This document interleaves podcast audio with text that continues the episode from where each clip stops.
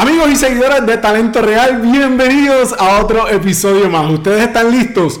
Yo sí lo estoy. Agárrate porque comenzamos.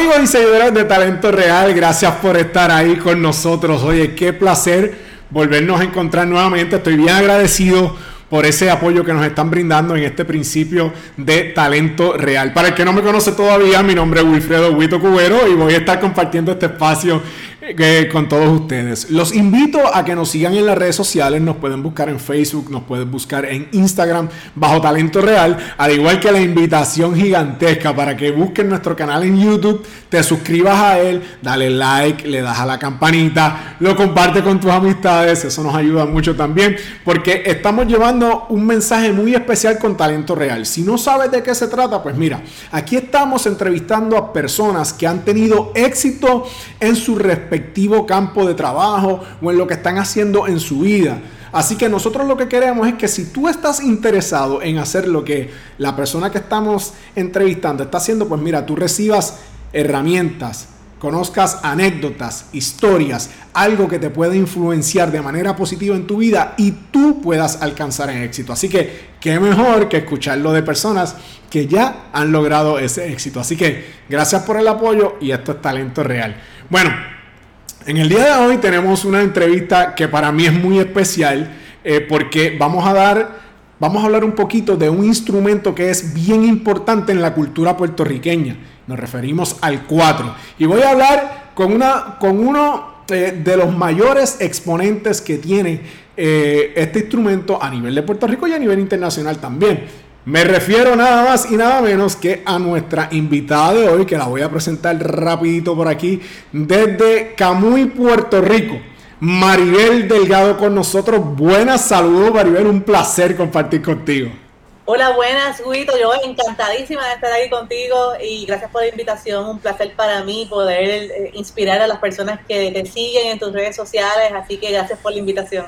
Seguro que sí. Para mí es un honor, Maribel, poder compartir contigo. Bienvenida a Talento Real. Seguro que sí. Eh, bueno. Sé que tienes una, aunque eres una mujer joven, ¿verdad? Sé que tienes ya una carrera extensa dentro de lo que es eh, la música y ese instrumento tan bonito que tienes contigo, el 4. Porque sé que comenzaste desde los 9 años más o menos y que tu abuelo tuvo una gran influencia en ti. Háblanos de, de, de esos primeros encuentros con el 4, o sea, ¿por qué y cómo nace ese amor con el 4? Pues mira, yo desde muy niña eh, escuché la música típica en mi casa, allá en Camuy. Eh, mi papá es, un bohemio increíble que todos los días, antes de tomarse el café, tenía que prender el radio para escuchar música. Qué bueno. ¿Y qué música era la que yo escuchaba? Escuchaba bohemia, esos boleros de la ayer, de hoy de siempre, que nos encantan tanto. Escuchaba música típica. Eh, o sea que yo nací en una cuna de música. A pesar de que mi papá y mi mamá tampoco eran músicos, pero sí eran muy admiradores de la música nuestra puertorriqueña. Así que ahí yo creo que esa fue una semillita muy importante que ellos me sembraron desde que, prácticamente desde que nací. Aparte de eso, mi abuelo materno eh, era cuatrista también, y aunque no lo hacía profesionalmente, yo recuerdo que siempre se acostaba en la hamaca a tocar el cuatro, y yo cuando llegaba a la casa de ellos me le sentaba al lado y me, quedaba embelesada mirando el cuatro. Yo estaba enamorada del instrumento sin saber ni siquiera que en un futuro me iba a dedicar a él. Así que yo creo que él fue una influencia bien importante también en, mi carrera. Qué bien. Y, desde tan pequeñita eh, lo tomabas e intentabas sacarle algún tipo de música o, o, recuerdas algún momento en específico en el cual tú dijiste, pues mira, voy a empezar con él. En una de esas veces que me sentaba al lado, mi abuelo me dice, oye, oye nena, ven acá, toma esto, te voy a enseñar algo. Y me acuerdo que me enseñó esto.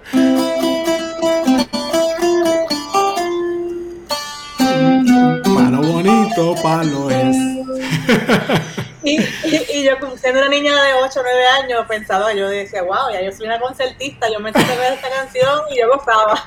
y se la tocaba a toda mi familia, a todo el mundo. Y no es hasta una Navidad que le digo a mi abuelo que, quería una guitarra. Yo todavía de niña pues no sabía diferenciar, ¿verdad?, cuál era el instrumento, si eran cuatro, una guitarra. Y le digo, bueno, yo quiero que los Reyes Magos me traigan una, una guitarra. Ok. Y en ese momento, mi abuela, quizás eh, en ese tiempo, ¿verdad? Había un poco de este pensamiento de que las niñas y las mujeres no eran para tocar el instrumento. Y le dice a mi abuelo que no, que me va a regalar una muñeca, que eso de guitarra, que eso no va con una niña. Mi abuelo en su afán porque veía el interés mío, le dice, no, no, no, yo yo vengo ya mismo. Fue y me compré una guitarra. Okay. Y, ese día yo recibí una guitarra que todavía la, la, guardo y, y, esa guitarra para mí es invaluable, es una guitarra así de pequeña, pero con esa guitarra fue donde yo aprendí mis primeros tonitos en el, en el 4, ¿verdad? Que, que más adelante entonces la guitarra pues se convierte en el 4. Qué bien, si tú supieras que entiendo eso que tú estás contando, el hecho de guardar ese primer instrumento, porque eh, mi, hermano no es músico profesional, pero ha tocado guitarra toda la vida. Y esa primera guitarra que mi abuelo le regaló hace un montón de años atrás, todavía está en una esquinita. Obviamente tiene otro tipo de instrumento ahora, muchísimo más caro pero esa, esa guitarra está guardadita en una esquina y suena y la utiliza. O sea que yo entiendo muy bien el que quiera guardar eso porque yo sé que tiene ese sentimiento valioso, importante de, tu parte.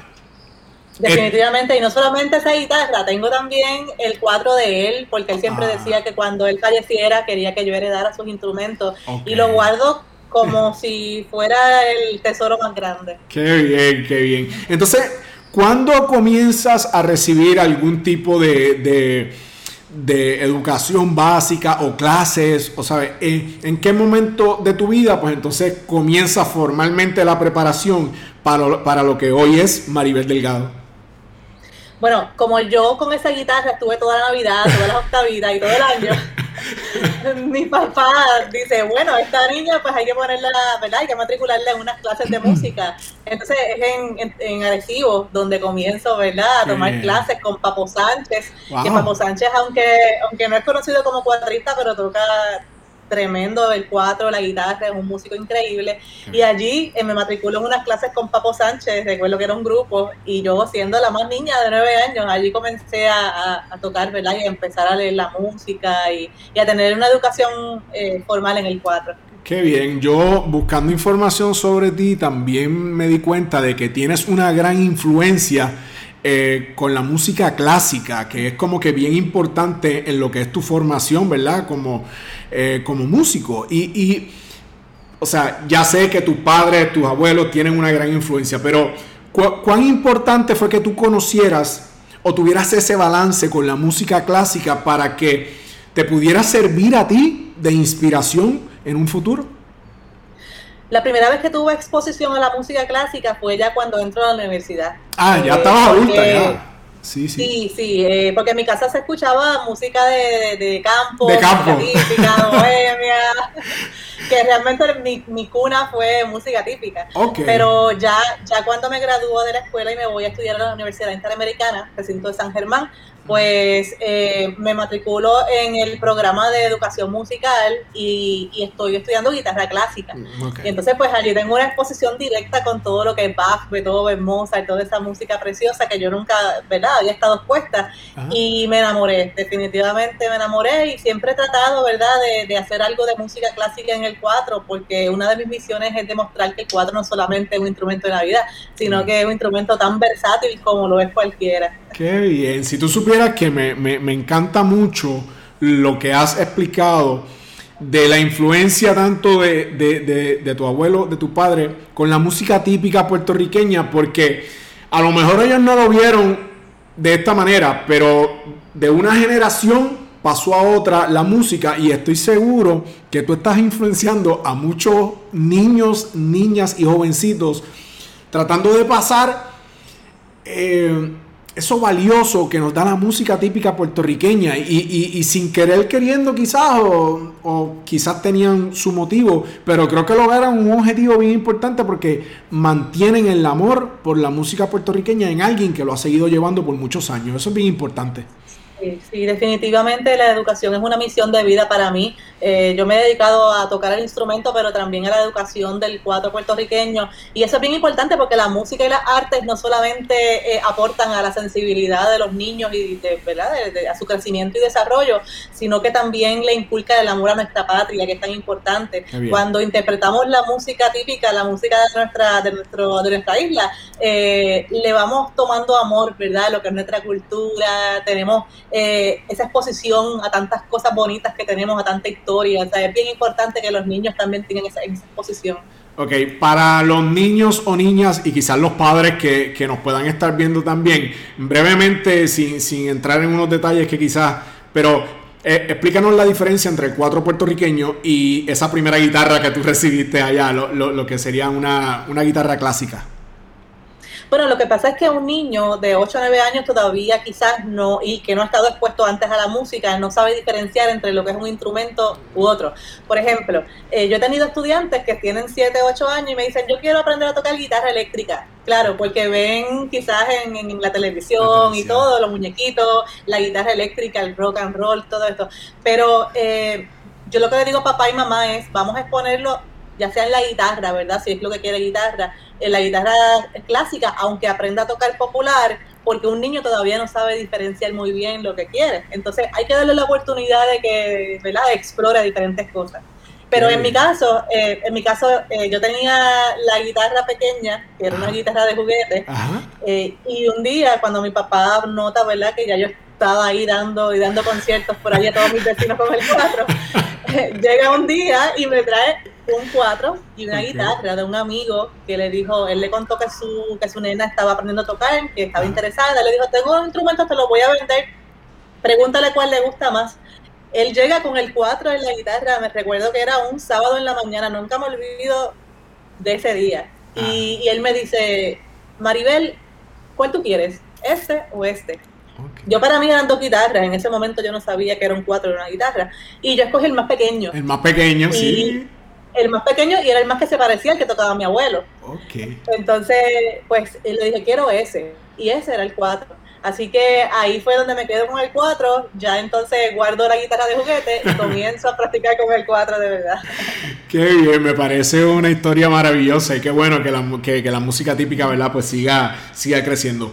Eh, sé que la, educación es bien importante en todos los aspectos eh, de la vida. De hecho, eres profesora en estos momentos de, tu vida también, además de ser intérprete. Pero, ¿cuán importante es que niños, jovencitos, niñas, jovencitas, se sigan instruyendo, se sigan educando y sigan aprendiendo de una manera formal lo que es la música? Mira, es bien importante porque independientemente de que el futuro se vayan a dedicar o no, eh, exponer a un niño a la música lo va a ayudar en muchas áreas de, su personalidad, sobre todo, ¿verdad? Eh, hay padres que, que, exponen a sus niños desde Kinder Music, de que son bebés, a que tengan esa, que, que, alimenten, ¿verdad? Ese intelecto con la música que los ayuda tanto en su desarrollo. Eh, pero sí, definitivamente es muy importante que tengan, ¿verdad? Esa, esa educación formal y te explico por qué tengo amigos que son adultos hoy día que me dicen, me hubiese encantado eh, estudiar música, aunque no me dedicara, pero saber, por ejemplo, leer música o, conocer un poco más lo que hago de oído. Entonces, pues, el tiempo pasa y es muy valioso y ya no se le puede dar para atrás. Así que si al menos le podemos dar esa oportunidad a los niños, ¿verdad? De, de que ya sea en clase de deporte, pero también le demos oportunidad de que aprendan un instrumento musical, pues eso en futuro los niños se lo van a agradecer, porque independientemente se haga músico o no se haga músico, va a tener esa experiencia bonita en su vida. Qué bien, sé que tienes un, bachillerato en, guitarra clásica, pero eh, ¿te hubiera gustado la oportunidad de estudiar otra cosa dentro de la música o guitarra clásica entiendes que fue la decisión correcta? Pues cuando iba a estudiar música, eh, también me matriculé eh, para estudiar ingeniería de computadoras. Esto casi nadie lo sabe, porque nunca lo he contado.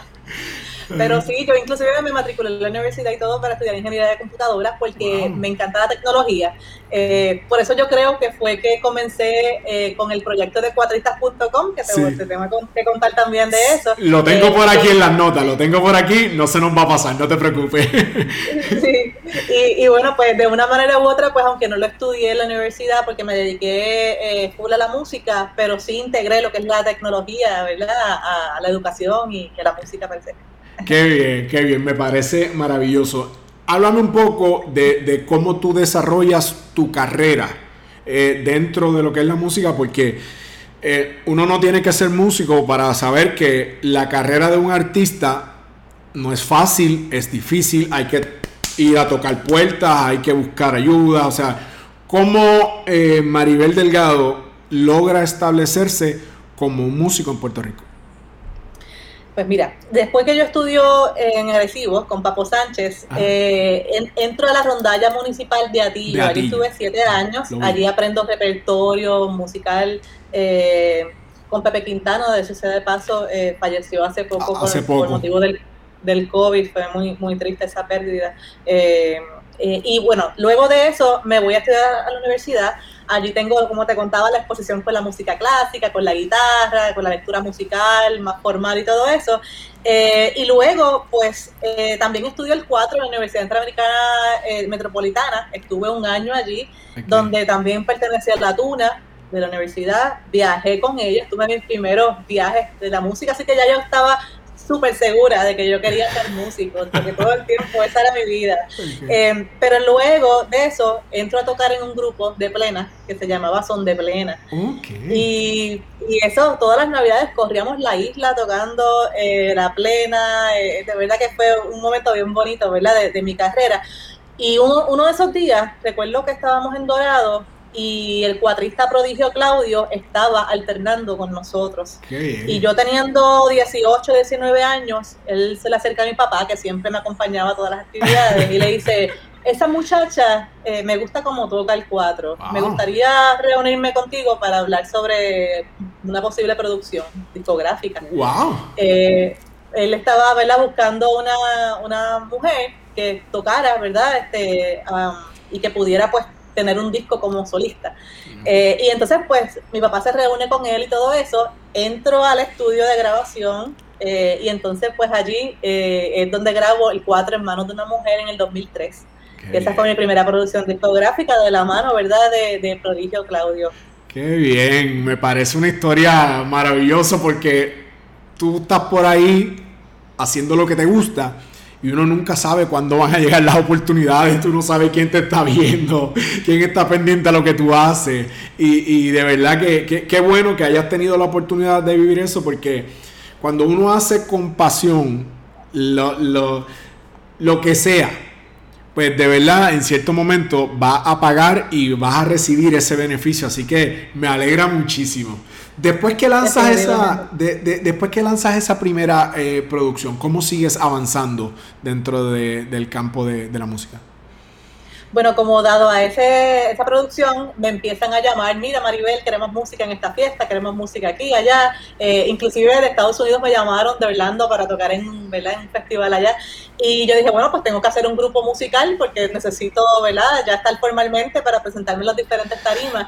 Y, y ahí entonces comienzo con el grupo Flor Boriken y con Flor Boriken fuimos a Chicago, California, Rochester varias veces, estuvimos en diferentes lugares de Estados Unidos y de Puerto Rico tocando, tocábamos en todas las plazas.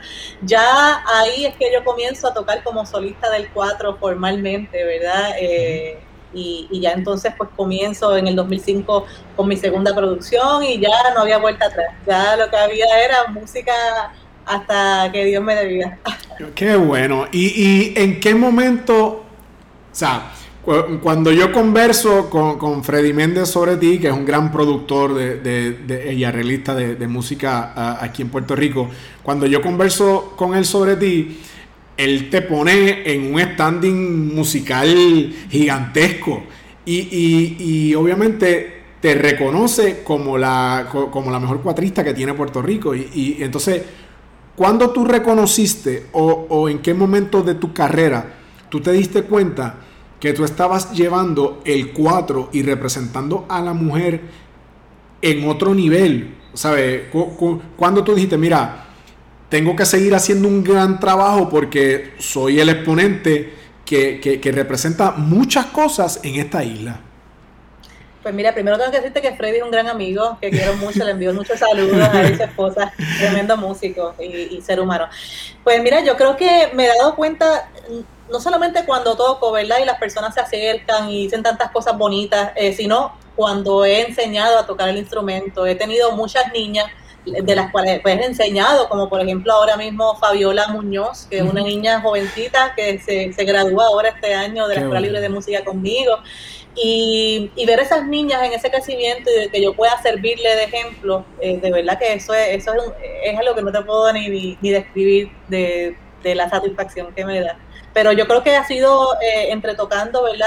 Y, educando. Ahí uno se da cuenta y compenetra más con esos alumnos y puede aconsejarle un poco más y puede darle esa inspiración. Yo creo que esa, ahí es donde más eh, yo he visto esa interacción con los, jóvenes. Qué bueno. Tú sabes que algo que, quería preguntarte con muchas ansias y estaba buscando cuándo es el momento más adecuado, es porque vivimos en, el, eh, en un tiempo que el mundo ha cambiado que la música ha evolucionado muchísimo y me gustaría saber desde tu perspectiva cuán latente está la música típica en Puerto Rico y cuánto deseo hay porque los niños, niñas y jóvenes quieran seguir eh, em, fomentando el uso de estos instrumentos que son parte de nuestra cultura.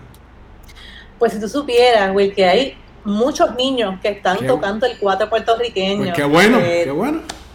De verdad que yo eh, a veces lo, veo y digo, wow, esto me da esperanza de que nuestra música nunca morirá y así va a ser, porque a pesar de que no estamos tan expuestos, digamos, o, como deberíamos estar expuestos en los medios, ¿verdad? A la música típica, a la música del cuatro puertorriqueño, eh, siempre hay maestros que se dan a la tarea de enseñar el instrumento y de promoverlo. Eh, no solamente yo lo he hecho, hay muchísimos maestros en Puerto Rico del 4, ¿verdad? Que, dan clases, tienen sus escuelas, eh, como por ejemplo la rondalla de Macao, de Camacho, que es una rondalla donde tiene tantos niños que están comenzando a tocar el, el 4. Pero en Puerto Rico hay mucha gente que sigue nuestra música típica, pero te diría más, la diáspora que está, eh, ¿verdad? Este, de afuera, mirando mirando hacia la isla, allí hay una, hay una set increíble de escuchar la música típica. Yo tengo mi página en Facebook y en YouTube y, te diría que todos los días me escriben de Puerto Rico, pero de Estados Unidos tengo muchos seguidores que me, me envían mensajes tan bonitos como, mira, gracias por el video que grabaste, amanecí con lágrimas en mis ojos recordando la isla, esos momentos de mi infancia. Eso es una cosa increíble, increíble, verdad. Qué bueno, qué bueno, te felicito por eso y, y, y, qué bueno, qué bueno escuchar que, que hay esa curiosidad de, de, gente joven por seguir, ¿verdad? Fomentando el uso de, este, de, de los instrumentos típicos, realmente. Es bien importante porque, como tú dices, la exposición que se recibe no es la que se necesita y, y, pues la atención va dirigida a otro tipo de música, que, que, toda la música es fenomenal y toda la música es, es, bienvenida porque eso es parte de lo que nos da vida, ¿verdad? y, y, es parte de cómo se cuentan historias y trayectos y ese tipo de cosas, pero qué, qué, bueno realmente conocer que, que, que, la música típica y ese, ese interés de aprender por la generación que viene creciendo, pues está latente y existe. Claro, yo, y fíjate, Willy, te, quería añadir a eso que tengo estudiantes ahora mismo que están produciendo música urbana ah. y que son cuadristas y yo nunca le digo a un estudiante no hagas eh, música urbana, no hagas esto, no hagas lo otro, al contrario, yo le digo, haz lo que tú amas hacer, lo que te apasiona, pero siempre ten tu instrumento del cuatro, eh, ama tu cultura y utilízalo, porque es nuestra responsabilidad de mostrarle a todo el mundo de que este instrumento no es solamente para la Navidad y que puede estar en cualquier tipo de género. Y, ya, ya, ya te ha tocado eh, recientemente hacer algún tipo de, colaboración con otro ritmo de música que quizás no es el que tú estás eh, acostumbrada. Eh, yo sé que eso siempre es como con una curiosidad, pero, pero te, te, interesa hacer ese tipo de, colaboraciones? Mira, yo estoy abierta a cualquier verdad este, colaboración que, que, me llamen, como por vuelvo y te digo, por, por, mi postura en que no solamente la música es para la música típica, yo no quiero estar en un cajoncito, claro que esa es mi música, que amo mi música y, y es nuestra, nuestra esencia, ¿verdad? Pero si me llaman a tocar salsa, a tocar este jazz, a tocar el reggaetón, pues mira, ahí vamos a estar porque este, es como eh, si yo tocara violín estaría en cualquier sitio, pues toco y estoy en cualquier sitio también. Qué bien, me parece eh, fenomenal. Cuéntame, antes de pasar a otra faceta tuya profesional, tus influencias musicales, además de tu, de, de tu papá y de tu abuelo, en el ámbito profesional, ¿quiénes serían tus mayores influencias en el cuatro? Todos los cuatristas que hoy día son mis amigos y colegas eran los que yo escuchaba, los maestros del cuatro, a Prodigio, Edwin Colonsaya, a Mazo Rivera, a Nieves Quintero, todos esos maestros del cuatro eran los que yo escuchaba, Pedro Guzmán en Vivarayas. O sea que el, el, al yo eh, crecer en la música y empezar a hacer amistad con ellos, eso fue algo también bien grande para mí, porque o sea, yo no jamás, de, jovencita y de niña, jamás pensé que, que, ellos iban a ser unos grandes amigos, pero definitivamente fueron una gran influencia en mi desarrollo en el cuatro. Qué bueno. Sé que tú tienes una sed eh, latente por compartir tus conocimientos y educar. Sabemos que eres profesora actualmente, pero Fundaste la primera escuela del cuatro puertorriqueño en internet. Háblame un poquito, cuatristas.com, ¿correcto? Sí, el website se llama cuatristas.com. Eh, lo hice en el 2008, en esos tiempos donde te contaba que, estaba interesada por, la ingeniería de computadora. Yo originalmente quería hacer un, software, ¿verdad? Un programa de computadora que se instalara y, y, se enseñara cómo tocar el cuatro pero bueno, la vida va llevando a uno, ¿verdad? Hasta donde tiene que estar. Y recuerdo que en la universidad una profesora eh, me dijo que hiciéramos un blog como un proyecto de la clase y yo no sabía lo que era un blog todavía. Empiezo a buscar, hago mi blog. Definitivamente lo hice de, clases de cuatro porque fue donde siempre me incliné a la educación del cuatro. Okay sencillo, eh, entró 1, 5, 10, 15, 20 y seguía creciendo el número de personas que se seguían inscribiendo en la página, que era gratuita. Y me decía Maribel, por favor, sigue, sigue este, compartiéndonos los conocimientos. Y yo dije, bueno, aquí hay una necesidad muy grande. Voy a entonces a tener mi proyecto personal de investigar.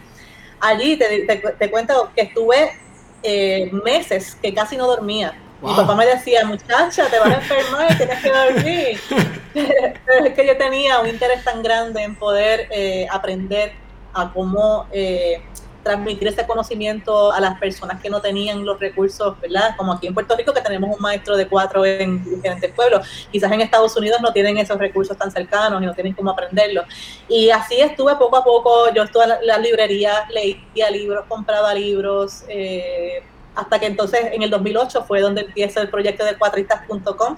La página originalmente yo la hice también porque me voy a estudiar eh, webmaster y programación para poder cumplir con, esa, ese sueño que tenía. Así que fue eh, bastante, ¿verdad?, este, dedicación para poder hacerlo, pero gracias a Dios ya hoy día tenemos casi 300 personas que están aprendiendo a tocar el 4 y de 2008 hacia acá miles de personas han entrado a mi método y han aprendido a tocar el 4, así que valió la pena esa esas amanecidas. Qué bien. Y, de hecho, ya van 13 años de trayectoria de ese proyecto. De hecho, en la descripción de este video que ustedes están viendo en estos momentos, pueden entrar y va y yo les voy a dejar ahí los enlaces para que usted pueda accesar. Para la persona que, que, que, no ha entrado a cuatristas.com y que no sabe, ¿qué se pueden encontrar cuando accesen la página? ¿Qué es lo que van a ver? Pues mira, van a ver más de 500 videos tutoriales de cómo tocar el cuatro eh, con videos, eh, con las digitaciones, con la música escrita. Además de la música escrita en partitura musical y teoría, también está en tablatura, que es un formato de números, ¿verdad? Para las personas que no quieren necesariamente aprender a leer música. Pero sí tenemos los recursos, además de que todos los miércoles nos reunimos en vivo, tenemos dos sesiones en donde compartimos, practicamos, nos reímos, aprendemos y, y eso ha sido, ha sido bien chévere porque allí tengo personas de diferentes partes del mundo, inclusive tengo estudiantes ahora mismo de Francia, de España, de las Islas Canarias, de México y nos conectamos todos y aprendemos tanto uno de los otros, porque yo digo que un, un, músico y ningún profesional debería pensar que se lo sabe todo, porque constantemente uno está aprendiendo mientras tenga vida, hay aprendizaje.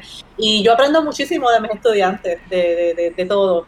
Así que van a encontrar muchos recursos en cuatristas.com.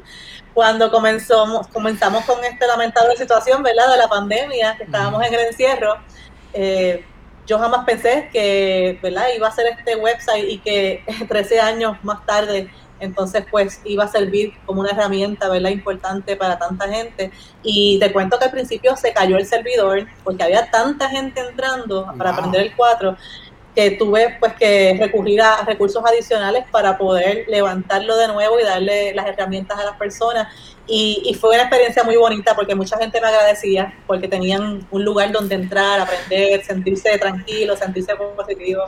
Qué bien, de verdad que excelente, me alegra muchísimo saber eso y, y, qué bueno. Entonces, tú dices que todos los miércoles se reúnen como en un chat virtual, eh, eh, este, en alguna plataforma de esta que se está utilizando ahora y, y comparten por, por, por cuánto tiempo más o menos.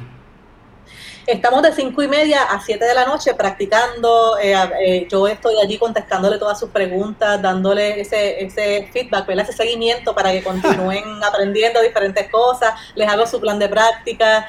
Eh, a las 7 de la noche tenemos a veces talleres con diferentes cuadristas también, que ellos aprenden de diferentes cuadristas o de diferentes personas que, que, que pueden aportar al conocimiento del, del alumno del 4. Y, y, también aprendemos sobre teoría, sobre improvisación, así que prácticamente estamos desde por la tarde hasta por la noche en vivo en cuadristas.com. Qué bien, qué bien. La invitación está hecha. Vuelvo y repito que en la descripción del video van a encontrar los links para que ustedes se puedan conectar. Eh, quiero preguntarte sobre el proyecto Patria Mía.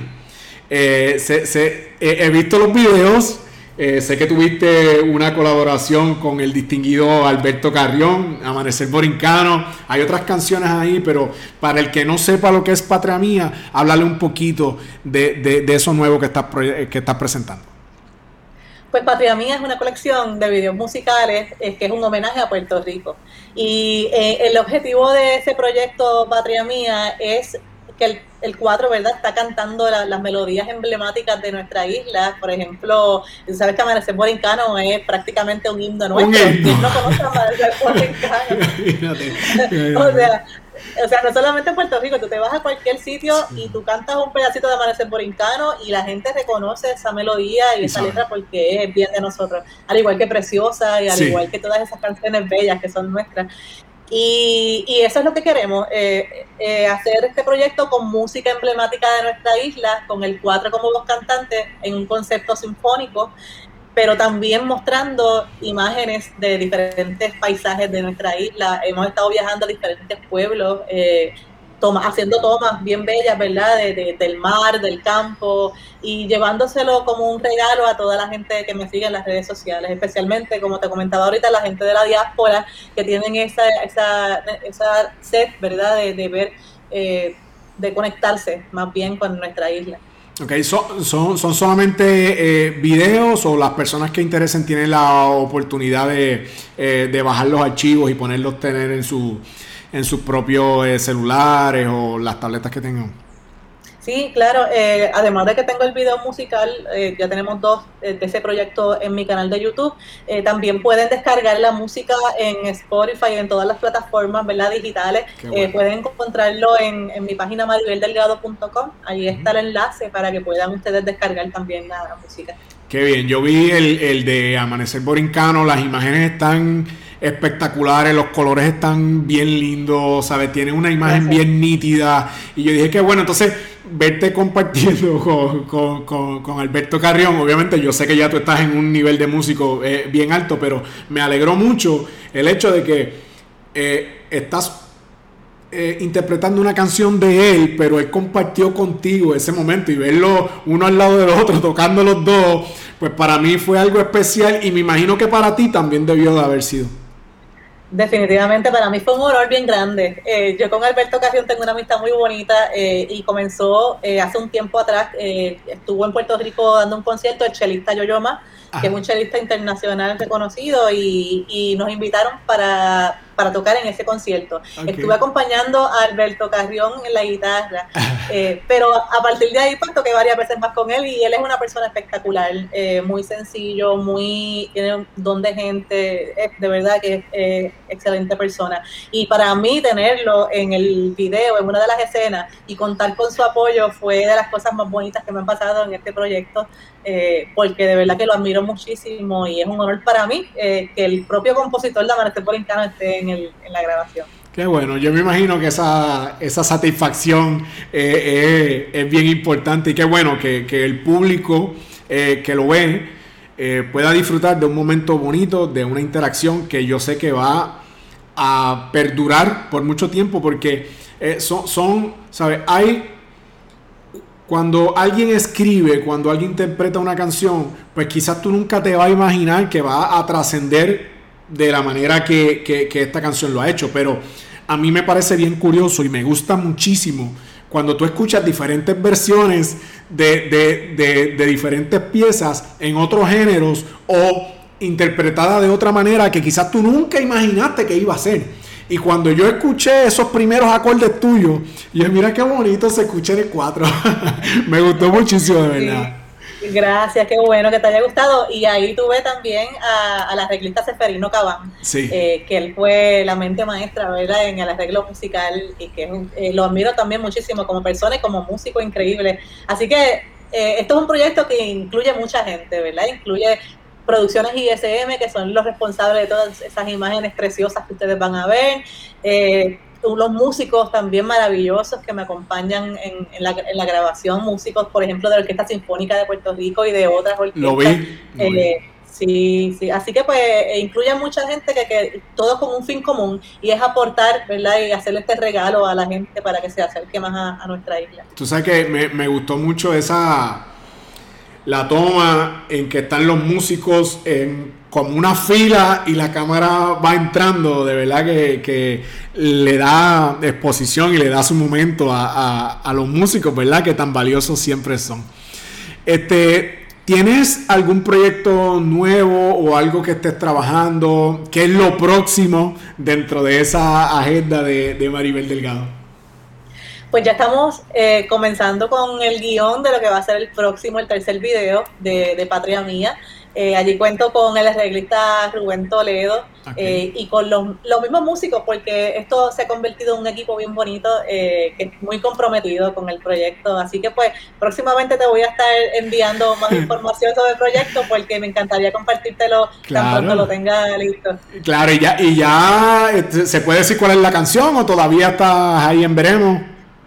Pues estamos en veremos todavía, pero definitivamente va a ser una de esas canciones que nos mueve la fibra puertorriqueña. Qué bien, qué bien, de verdad que me, alegro muchísimo. Quisiera preguntarte, en esta etapa de tu carrera, eh, ¿qué, porque yo sé que eres joven, pero ya tienes una larga trayectoria, ¿qué te falta por hacer o qué tú dices, mira, mm, me gustaría tener esta experiencia dentro de la música? ¿Qué, es algo que tienes como meta que todavía no has logrado cumplir? Pues a pesar de que he viajado gracias a la tecnología, bastante lugares que no me imaginé, pero físicamente me encantaría viajar a tocar el 4 y dar conciertos en diferentes lugares. Eh, porque yo sé que el cuatro tiene un instrumento, eh, es un instrumento que, su sonido enamora. Y yo estoy segura de eso y me encantaría tener la oportunidad de, seguir viajando, de seguir llevando nuestra música a diferentes rincones del mundo y definitivamente continuar con el proyecto de cuatristas.com porque yo sé que ha, servido de, verdad de, mucha ayuda para personas que no tienen el recurso de un maestro y hay mucho, mucho por hacer. Así que yo estoy bien concentrado en eso, en lo que es eh, llevar de nuestro cuatro puertorriqueños los diferentes rincones del mundo, ya sea físico, virtual y de continuar educando. Qué bueno. Eh, cuánto, sabe? Yo sé que los músicos han sufrido mucho dentro de la pandemia, eh, porque pues no están tocando y, eso es bien importante porque el músico recibe ese cariño del público, ¿verdad? Y con eso también genera dinero y de, de ahí viene el ingreso para vivir, pero cuán importante o cuánto extrañas el poder compartir con el público cuando estás interpretando. Pues lo extraño mucho. Tengo que decirte que he hablado de esto con muchos colegas y todos estamos en el mismo bote, extrañando esa energía bonita de la gente, ¿verdad? Cuando uno está tocando. Eh, pero a la misma vez, eh, las redes sociales nos han dado la oportunidad durante esta mm. pandemia de compartir nuestra música, que es lo que amamos hacer con la gente en sus hogares. Y tanto nosotros hemos recibido esa satisfacción de poder hacer lo que amamos y llevárselo a, los hogares, como yo sé que la gente también lo ha recibido así, porque la música siempre es algo positivo y algo bonito. Y, y, la gente lo ha agradecido mucho también. Así que eh, sí, definitivamente esto ha afectado a, nosotros, pero a la misma vez siempre tenemos que ver la parte positiva y es que nos ha dado una oportunidad de exponernos quizás a personas que no podían estar presencialmente. ¿Has pensado o, te ha cruzado la mente, aunque sea, qué es lo primero que quieres hacer musicalmente hablando, cuando digo, pues mira, sí, ya se puede compartir, ya puede hacer una presentación, eh, eh, ya se puede reunir gente, ¿qué, qué, ¿Qué tienes en mente o, si has pensado tan siquiera en, hacer algo que te gustaría hacer cuando ya se puedan hacer estas presentaciones de masa? Estoy ansiosa por viajar. Porque definitivamente ahora es lo menos que deberíamos hacer. Así que yo creo que cuando se pueda, eso es lo que voy a hacer. qué bueno, qué bueno.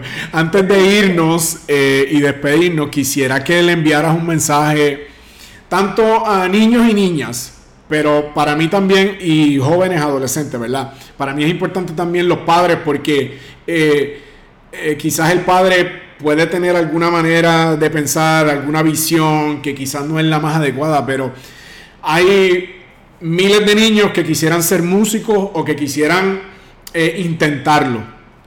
¿Qué mensaje se le da a los niños, niñas y a los padres?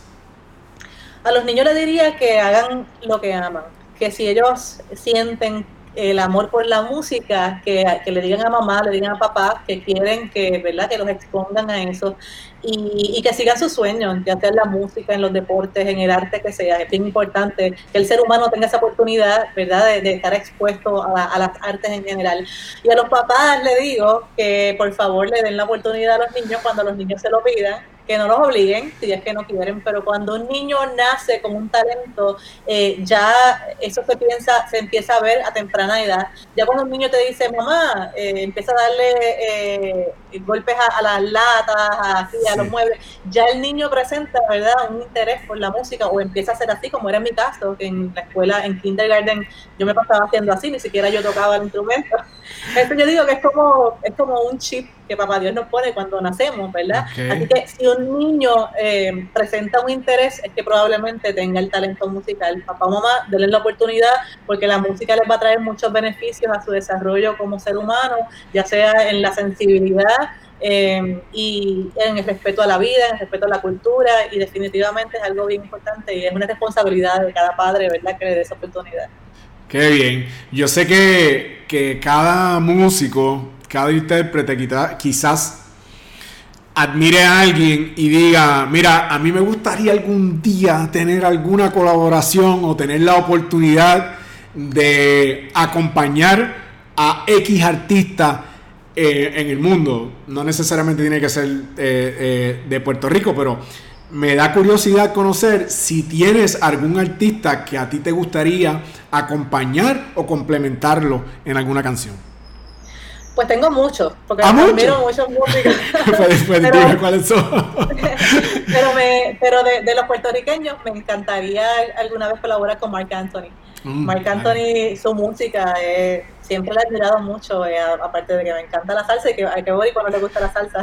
claro. este, pero, pero sí, de internacionalmente, pues me gustaría, eh, hay un dúo de guitarra que se llama Stronson Para, que ah, son unos virtuosos y los admiro mucho y también han sido influencias ¿verdad? en mi crecimiento de cuatrista en la práctica. Y, y bueno, pues hay tanto, tanta gente que admiro, ¿verdad? Que, que la lista es larga. qué bueno, qué bueno. Yo te deseo muchísimo éxito en, en, tu carrera. Estoy bien agradecido por el tiempo que me has dedicado y espero que, que, que esta conversación que hemos tenido pueda llegar a muchos jovencitos y jovencitas que le puedan sacar provecho. Eh, gracias por compartir con el pueblo ese talento gigante que Dios te regaló y estamos bien pendientes a tu carrera y todo lo que estás haciendo. Aquí tienes un nuevo amigo, así que Talento Real está para ti y te deseo mucho éxito. Gracias por compartir con nosotros. Muchas gracias y le quería decir antes de irme que entren a mi canal de YouTube youtube.com diagonal la cuatrista, se suscriban porque tenemos muchos proyectos que le queremos regalar y que lleguen a ustedes, así que pueden entrar allí o a maribeldelgado.com. Gracias eh, Wilfredo por la invitación, un honor para mí estar contigo y te deseo mucho éxito y bendiciones. Gracias, un abrazo, éxito. Abrazo.